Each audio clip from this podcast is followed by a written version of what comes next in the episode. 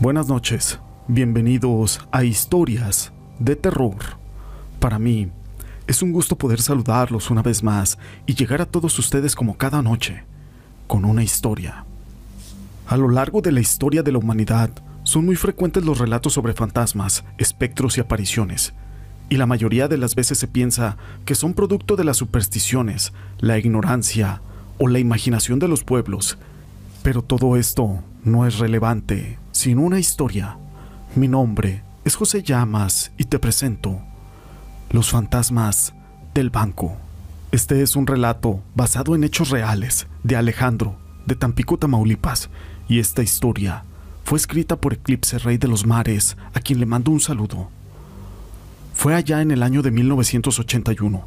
Tenía 18 años de edad en ese entonces y trabajaba en el Banco Ganadero, que está ahí, en la calle Díaz Mirón. Se acercaba el fin de mes y en ese entonces yo era el encargado de capturar el paquete contable, pero por cuestiones laborales de ahí mismo me atrasé una semana. Así que lo que yo quería era ponerme al corriente y me dije, con que capture tres días del paquete contable para este fin de mes, estaré al corriente. Pero se atravesó aquel fin de semana y el contador me pidió que si podía venir el sábado a trabajar un rato para avanzarle.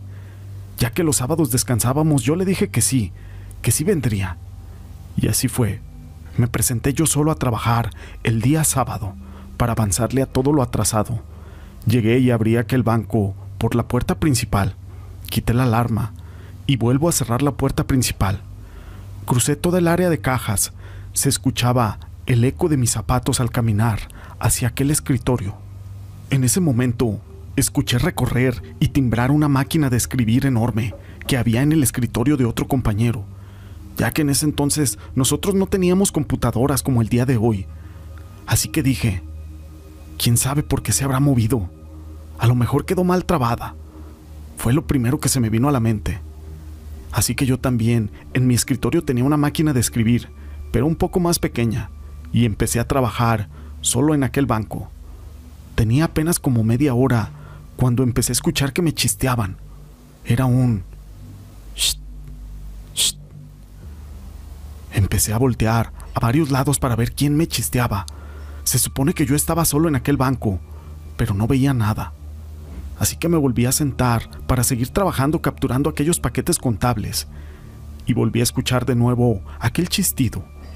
Así que me levanté de mi escritorio y veo el reloj. Eran las 10 de la mañana exactamente y empecé a caminar hacia el área de cajas. Así que yo digo, ¿quién anda ahí? Sin recibir respuesta, solo el eco de mi voz. Volví a regresar a mi escritorio y comencé a trabajar, y se escuchó que se movía una silla que alguien había arrastrado poco a poco, como si se hubiera levantado. La verdad me empecé a poner muy nervioso, pero no quise caer en pánico y me empecé a concentrar en mi trabajo, Tenía algunos cinco minutos cuando escuché un cajonazo fuerte de un archivo metálico que me hizo que me levantara de un golpe y empecé a buscar, solo con la mirada de dónde había salido aquel ruido. Yo estaba parado ahí por si alguien me quería jugar una mala broma. Pero dije, estoy yo solo. Yo cerré la puerta. Nadie se pudo haber metido. La verdad, ahora sí me dio miedo. Entonces tomé la determinación de regresar el lunes a las 6 de la mañana, justo cuando llega el personal de limpieza y saber que yo no estoy solo. Comencé a guardar toda la documentación de aquellos paquetes contables y me levanté cuando sentí un escalofrío por toda mi espalda y después de escuchar unos chistidos del otro lado del área de cajas, empecé a caminar hacia la puerta cuando se empezaron a escuchar muchos chistidos dentro de aquel banco. Incluso se escuchaba el eco. Yo empecé a sentir una especie de mareo, pero ya el miedo y la adrenalina que la tenía al mil no me hicieron desmayar. Llegué a la puerta y sentí que todo me daba vueltas. Con dificultad pude abrir aquella puerta y salir. Al sentir aquel aire fresco del exterior, se acabaron esos chistidos. La verdad, nunca supe qué fue eso que me sucedió. El lunes quería comentarle a mi jefe todo lo sucedido por temor a que se fuera a burlar de mí, o a decirme que estaba loco. Lo guardé. Después con el tiempo supe que varios compañeros les había pasado algo muy parecido, así que No se queden más tarde a trabajar, muchachos. Tal vez ya está su relevo trabajando, su relevo fantasma. Esta historia la quise compartir con ustedes, pero no es la única historia que tenemos el día de hoy, amigos. La siguiente historia pasó hace aproximadamente tres años, quizás un poco más. La madrugada de un sábado regresábamos de la playa, como a eso de las 3 de la mañana. No habíamos bebido, más bien, veníamos de casa de unos familiares que viven en la colonia Miramar. Agarramos todo el bulevar costero para venirnos por la llamada Avenida Tamaulipas. Yo venía de copiloto y antes me habían platicado de lo que estaba a punto de ver, pero la verdad yo soy escéptica y había oído el relato sin creer ni una sola palabra a quien lo contó. El chiste es que ni siquiera del tema veníamos platicando. Había muy pocos coches transitando a esa hora. Pasamos por la entrada de Miramápolis y enseguidita, donde la avenida se hace un poco más ancha, justo un poco antes del canal, y un lugar que siempre está lleno de pipas listas para descargar. Hay un árbol frondoso y con maleza, pues justo ahí, y de la nada vi como con mis propios ojos parado, debajo de una cerca, había una figura como de un hombre, o bestia, no sé qué cosa era exactamente. Veníamos como a unos 70 kilómetros por hora, pero lo que vimos no fue producto de mi imaginación. Era una silueta como de un hombre alto o una bestia parada en sus patas traseras, todo lleno de pelos y con ropa oscura, hecha jirones. No lo sé. Lo único que clareaba era su rostro, el cual estaba viendo rumbo a la playa. Ahí estaba estático y con la cabeza de medio lado y tenía como el aspecto que tienen los colgados. Yo me asusté mucho y me quedé muda. No atinaba a articular palabra alguna o sonido. Quien conducía gritó, ¿Viste eso? Y en ese momento, la tercera persona que venía en el coche levantó la cabeza y volteó para verlo. Pero ella dice que era un ebrio que estaba parado allí. El conductor del coche frenó bruscamente para ese entonces ya casi íbamos llegando a donde hoy es el Bicentenario.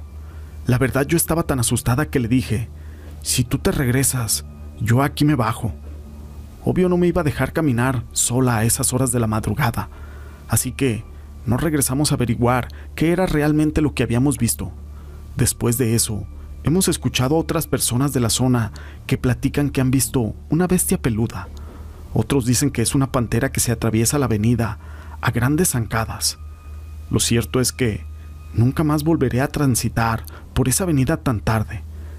Este es un relato verídico. Si alguien lo ha visto, por favor compártanlo. Esta historia la quise compartir con ustedes. Pero antes de irnos amigos, les quiero hacer una pregunta. ¿Alguna vez has escuchado que alguien te llama por tu nombre, pero nadie te ha hablado? ¿Alguna vez has escuchado tu nombre claramente y al responder que no había nadie del otro lado, nadie podía haberte llamado. Caminas hacia la fuente de aquella voz y verificas si no hay alguna televisión o radio encendido, pero nada.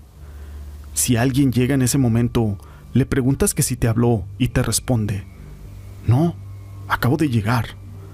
Vuelves a tu tarea, pero el cuerpo se queda un poco frío y no puedes evitar sentir algo de miedo.